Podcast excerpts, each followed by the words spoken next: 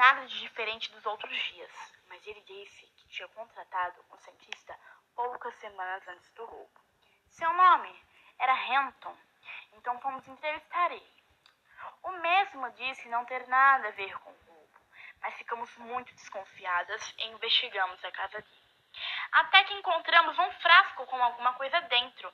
Levamos imediatamente para o laboratório para ver o que tinha no frasco. E adivinha só, era a vacina. Mas onde estavam os outros quatro potinhos com a salvação? Interrogamos o Renton e ele disse que não sabia onde estavam as vacinas e que tinham armado para ele, porque ele não roubou nada.